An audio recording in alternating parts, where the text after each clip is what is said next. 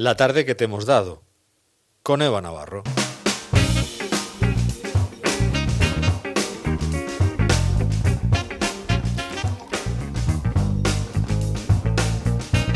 Aquí está la compañera Eva Navarro con la que abrimos habitualmente Te doy la tarde y con la que cerramos también Te doy la tarde. Sí. ¿Qué tal?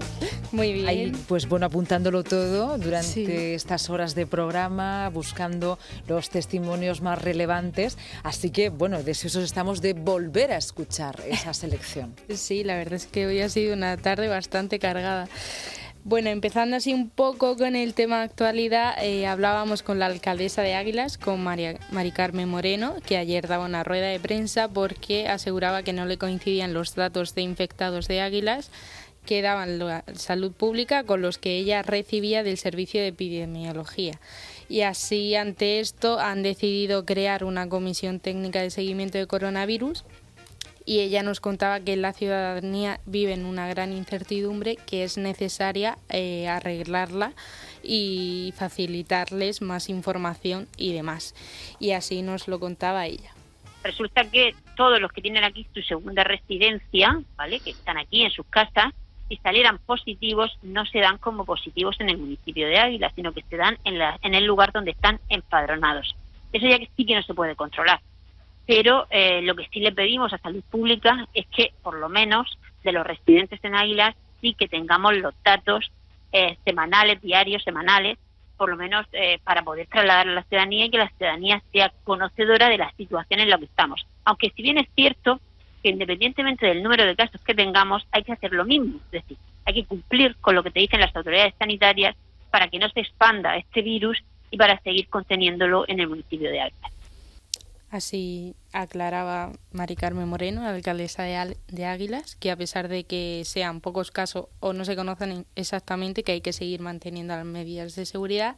Y por otro lado, también hemos hablado un poquito con ella sobre la vuelta a las aulas en Águilas y nos aseguraba que había espacios físicos suficientes para el curso, pero sí que es verdad que faltaban algunos docentes que, bueno, a la- de cara a la entrada del curso escolar irán arreglándolo o viendo si hacen falta más, menos o lo que sea.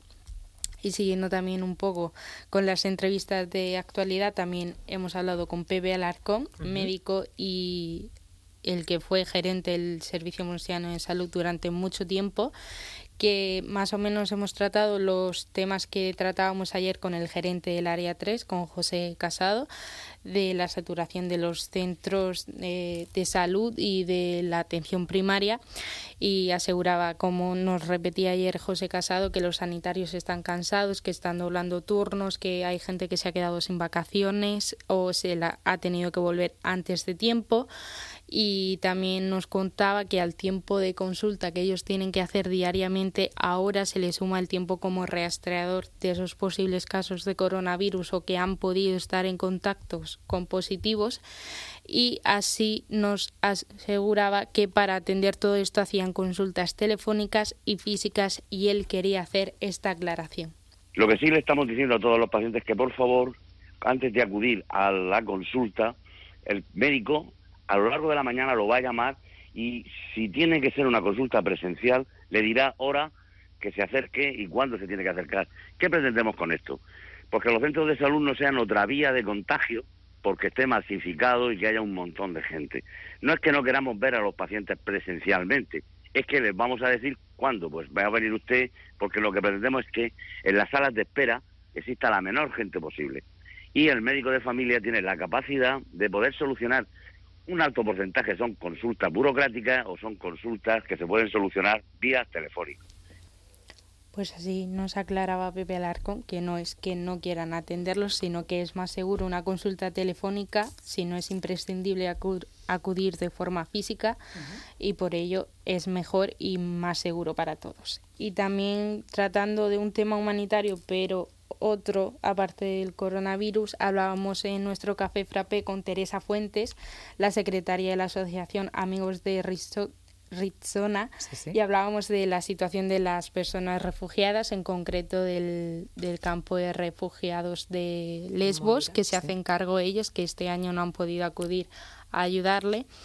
Y nos contaba que el objetivo de la asociación es eh, la denuncia social, por ello no reciben ninguna financiación del gobierno y en esta situación de pandemia, Teresa Fuentes nos contaba que el campo de refugiados de más de 15.000 personas ha vivido la situación de esta forma pues llevan confinada en el campo desde el 21 de mayo, además de una manera injustificada. Y bueno, esto está, sirviendo como una cortina de humo pues para, quitarles más derechos. En concreto, eh, con esta excusa, el gobierno griego anunció un recorte del 30% en un programa de alejamiento e integración que financia la Unión Europea eh, de la noche a la mañana, eh, estas personas, pues la policía ha llegado, las ha evacuado eh, de sus pisos bajo la promesa de, que iban a tener permiso de trabajo o, un alojamiento digno para ellas, pero la realidad que se han encontrado es que han subido autobuses hasta las afueras de la ciudad y las, las han abandonado sin prestarles ningún tipo de, ayuda que el objetivo de todas estas políticas es que Grecia no sea un destino atractivo para las personas refugiadas e inmigrantes. Entonces nos estamos encontrando con una vulneración de los derechos humanos. Así nos lo contaba Teresa Fuentes, que se vulneran los derechos humanos y que aparte también nos aseguraba que recientemente se cerraba el único punto de detección de coronavirus de Médicos Sin Fronteras y ella aseguraba que parece que quieren que se infecten y que acaben muriendo para así librarse del gobierno de Grecia de ellos.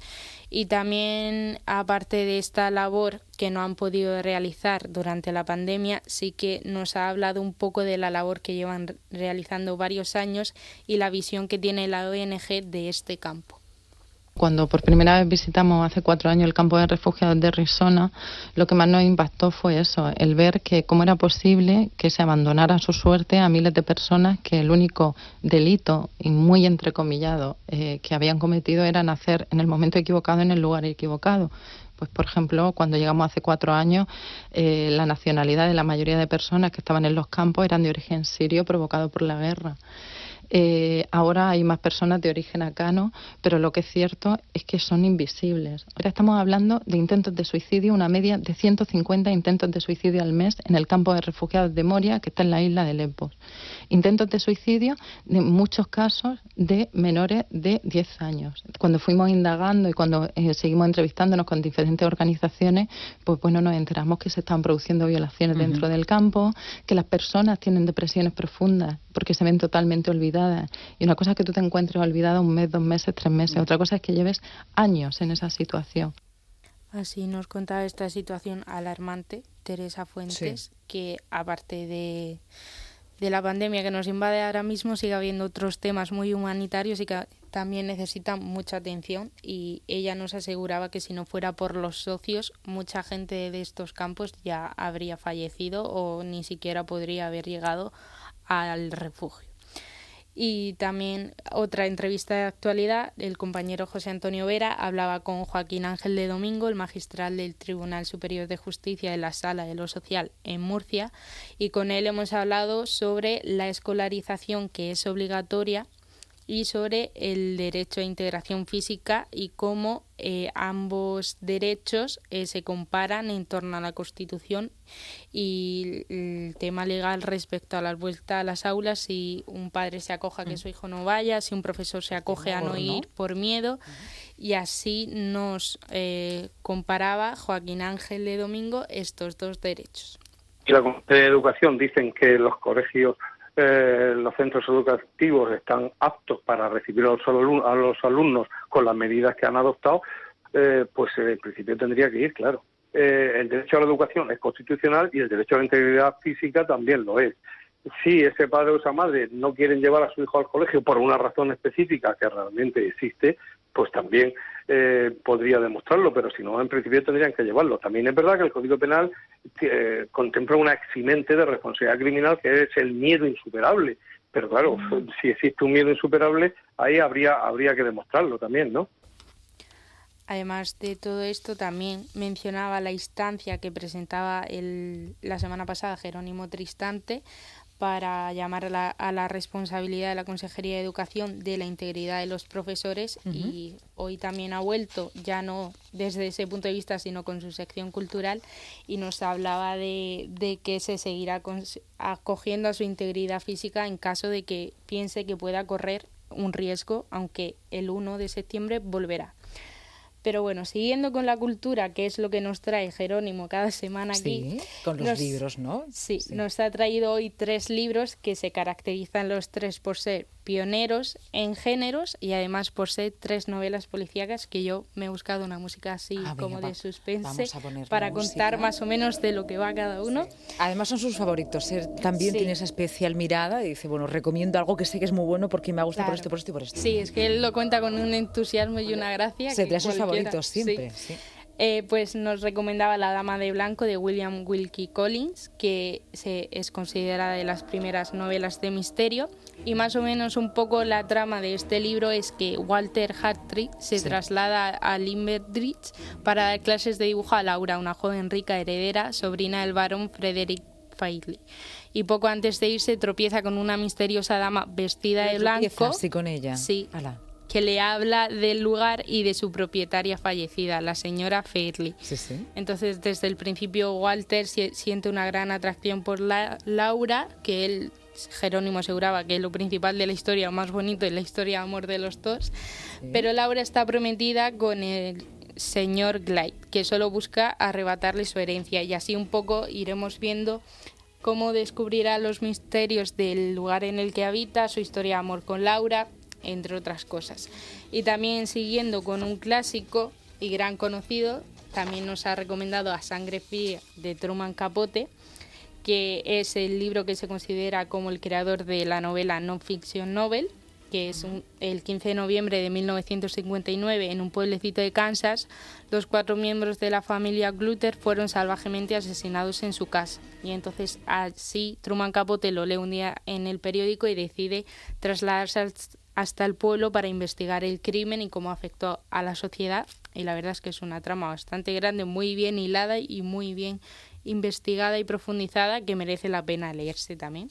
muy bien. Y por último también nos recomendaba Infiltrada de David Young, que esta es un poco más atípica, pero sí que es cierto que merece la pena y tiene su especialidad porque el autor de Bellón se infiltra en, en, el país más inexpugnable, que es Corea del Norte, y decide investigar eh, la desaparición de Somin, que desapareció en una playa del Corea del Sur y al parecer ahogada junto a su novio y más o menos cuenta la historia de cómo su hermana no ha dejado de soñar con ella y se le aparecía y, e insiste en, en buscarla y además a, un día recibe la visita de Charles Fix, el miembro del Instituto de Estudios Estratégicos, que le invita a que se una a la CIA para investigar los dos y así más o menos mm. Además, ha dicho que es una novela interesantísima, más allá que por la trama, por todo lo que te hace ver de la situación de, Corea del Norte. Cosas que nunca se han contado, que a lo mejor no puedes encontrar en otras partes.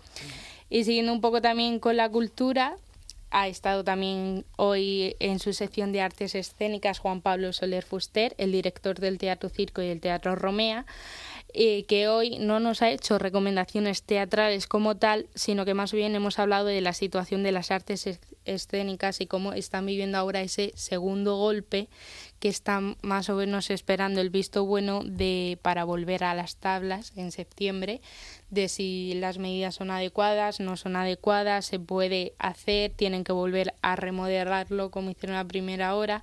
Y él nos contaba su experiencia en el teatro con las nuevas reformulaciones que se han hecho tras, tras el primer rebrote.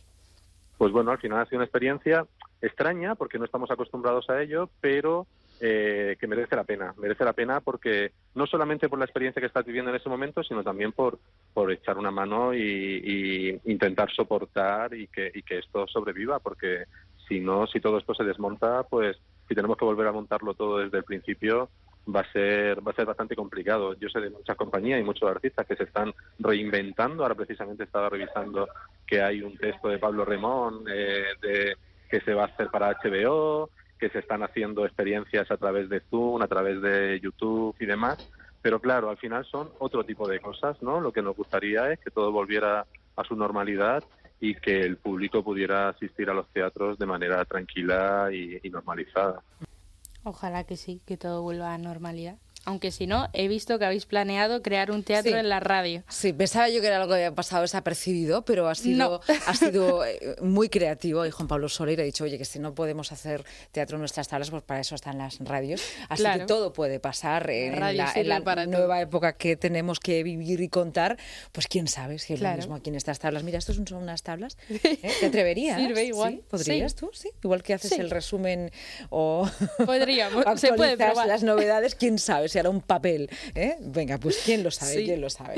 Y ya por último, hace un ratito se iba Juan Mazaragoza, el profesor de filosofía, y nos hemos hablado sobre eh, la educación, la conciliación, las vueltas a las aulas, y él sobre todo ha querido explicar por qué es importante asegurar la presencialidad en las escuelas que la defensa o que la defensa de una educación presencial tiene que ver con esta idea de transmitir cultura, ¿no? De transmitir cuáles son nuestros valores, cuáles son nuestros saberes como cultura, ¿no? y, ahí es donde debemos un poco conjugar, a partir de ahí es donde debemos un poco conjugar el resto con el resto de, derechos que tú también has mencionado. Estamos escuchando a Juanma Zaragoza, que él es profesor de filosofía, él es padre y mm. está aquí siempre reflexionando en su balcón de pensar y nos decía, ¿no? no mm, sobre todo subrayaba la importancia de la presencialidad en los centros, ese derecho a la socialización.